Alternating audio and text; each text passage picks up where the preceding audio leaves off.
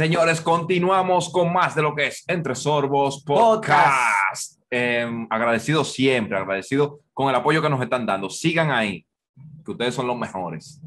Eh, Stalin, tú sabes que también esta semana fueron los premios Oscars. El pasado domingo Sí, claro. fueron los premios, domingo no, mala mía, fue otro día, fueron los premios Oscar en donde le, por X y razón se, se, se hicieron de nuevo con el tema con esto de la pandemia, había, muy poco contenido Sí, debido poco al contenido. eh, Hollywood se cer- cerró como casi todo el mundo, hay que decir la verdad. ¿Y por qué no abrieron un renglón para Netflix? Que siempre tuvo. No, Netflix, Netflix tuvo, tuvo varias películas nominadas realmente en diferentes categorías. Lo que pasa es que todavía se sigue muy enraizado al- a lo que es el cine Sí, tradicional. claro, claro. Muy pocas películas de, de peso que salieron. Muchas eh, productoras decidieron no lanzar contenido, sino esperar un poquito más adelante. Pero sí había renglones y había expectativa por los premios, principalmente por los ganadores. ¿Qué sucede? Pasó algo imprevisto. Vamos a ver. Para los que no saben, los que, no se, que se llaman Oscar, pero que no se llaman así, señores, la premiación se llama los premios de la Academia. academia. Sí. Repiten después de mí. Premios de la academia. Repeat after me. ¿Por qué razón? Porque lo- los, los miembros de la Academia de Cine en Estados Unidos organiz- organizan los premios, pero nunca le dieron un nombre. El nombre de Oscar viene por otra cosa que está bien documentado en YouTube. Búsquenlo. Yo no lo voy a explicar. No, no, no voy a perder mi tiempo con eso. Hacer más largo el video con la explicación del por qué le llaman Oscar. Un Búscalo tipo usted. que se quilló con los soberanos ahorita. No, no hace voy a de con los Oscar, no. Claro que tiene que No, no. Así que ustedes saben, busquen por ahí por qué se llaman Oscar y por qué realmente el nombre es el premio de la academia. Resulta que ellos violaron su propio código. A ver, vamos a ver, ¿cuál código? Siempre, sí o sí, sí o sí, se cierra con película del año. Siempre. Eso está estipulado en las reglas de la estructura de cómo se organiza el evento. Pero por alguna razón que no se entiende, Hmm. se cambió la entrega final, la última estatuilla, a el actor, actor del, del año. año. ¿Qué sucede? Todos sabemos que Chadwick Boseman, el que personificó a Pantera Negra, falleció por Ay, cáncer. sí, claro. Es lo primero. En el contexto hay que explicar que él nunca dijo una declaración pública que tenía la enfermedad. Nunca lo dijo. Eh, sencillamente un día despertamos y oh, el tipo Murió el tipo. Y yo mismo fui de los que dije, wow, Wakanda Forever. Yo mismo también lo tuve que publicar porque el hombre trabajó incansablemente, tenía varias producciones al mismo tiempo, varias películas, eh, incluyendo la de Admerger. Lo admiro por su personificación en la película 42, haciendo homenaje a Jackie Robinson, el primer negro en romper la barrera racial en Estados Unidos con relación al béisbol. Les recomiendo esa película, es muy, pero que muy buena. ¿Qué pasa? Que como él murió, y cambiaron de repente los premios Oscar la, la, la última nominación y él estaba ahí por una de sus últimas- películas. Entonces esperaba. No, el público en redes sociales estaba, bueno, eso es pa- para, Eso es para cerrar con broche de oro. Sí. O sea, esa es la, la forma perfecta de cerrar los premios. Resulta que la academia premió a nada más y nada menos que Anthony Hawkins, Uf, una eminencia. eminencia de, de la actuación. la actuación Mundial. O sea, no es a un, a un No desconocido, no fue loco viejo. Y la película en la que él ganó, la actuación de él es, es espléndida, sin ningún tipo de error. Claro, un veterano de 84 Claro, años. claro. eh, que decir, no hay ningún desperdicio de su película con la cual él ganó la actuación. Inclusive, lo peor de todo fue Robinson, que él no estaba presente para recibir el premio. Él estaba en Inglaterra, Vía online. vía online, grabó Sí. un video al otro día. Sí. Y él mismo lo dice, no me esperaba haber ganado la estatuilla. Reconozco que los que estaban junto conmigo también merecían el talento. Le agradezco a la academia y todo eso. Pero ¿qué pasa? El público se enojó de mala manera.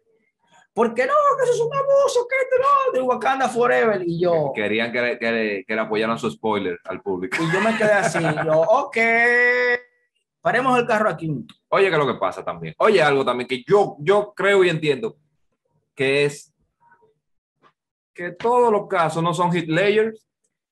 No son hit layers. O sea, ellos quieren que, que, que sea lo mismo que pasó con hit layers, que a hit layer, óyeme, esa actuación todavía no ha sido superada por nadie. Para to- y todos La los actuación de premios Guas- del Guasón y de todos ese los año. premios del mundo. Y todos los premios del mundo se lo merecen. Señores, si ustedes ven la película en la que estaba nominada Charlie Wasman de manera póstuma, que le hicieron un homenaje, por cierto, en los mismos premios, que eso no lo recuerdan tampoco, le hicieron un homenaje por su fallecimiento.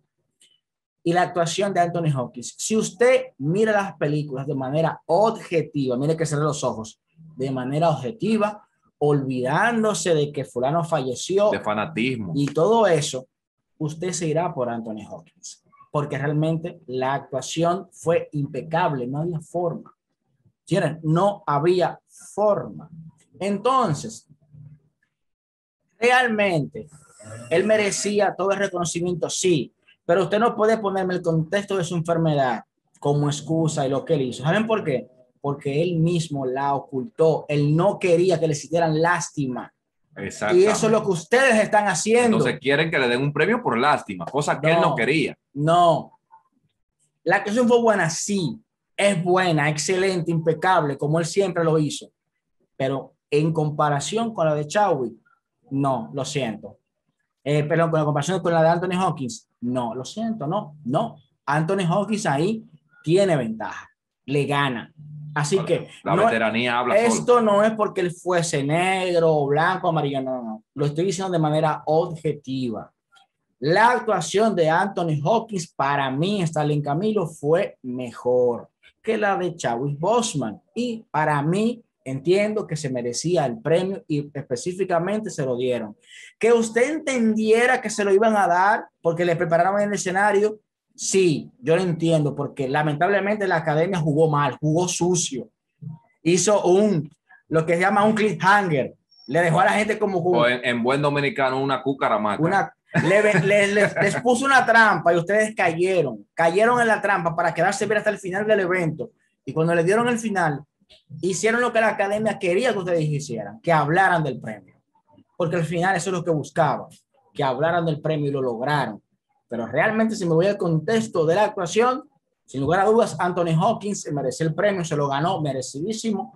Lástima por Chadwick porque realmente seguí su carrera, vi sus actuaciones, sabía que es un buen actor, pero no, esos gallos no salían Una pregunta referente a, a actores. O sea, no le di seguimiento, en verdad, a la premiación de los otros, pero quiero que tú me refresques en algo. Me dices que se tomaron en cuenta producciones de Netflix. Sí, claro, que sí. Se tomaron en cuenta. como debía de ser. ¿Qué pasó con Aras Bulut, actor de eh, Milagro de la Cielda 7? Todavía tú sigues con eso. Loco, pero es que ese tigre, ese tigre hizo un- una actuación que, que dejó a Pero- todo el mundo con la boca abierta. Sí, fue buena la película, pero lamentablemente No, no, no, nada. no, nada. O sea, Pero eso, esto Mira. es una injusticia. lo que pasa es con, con las películas de Netflix es que se ha convertido en productora y ha recibido el reconocimiento de Hollywood y de los principales escenarios. Ojo con eso. Ya cumplen con los requisitos, mandan las películas a los diferentes festivales y ganan. O sea, es lo que se quería. Ya Netflix hace lo correcto, no nada más para televisión.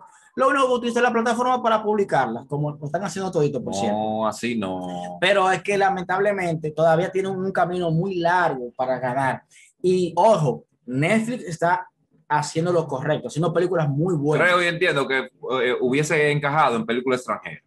También sí, podría Porque haber es una película turca. Exactamente. O sea, película extranjera. Eh, Realmente encajó en ese perfil, pero también ha tenido ri- rivales muy fuertes en esa categoría. Así que la academia próximamente, tenlo por seguro, Robinson, que va a ampliar sus horizontes. tienen que actualizarse obligatoriamente porque tienen que estar en el oído del público.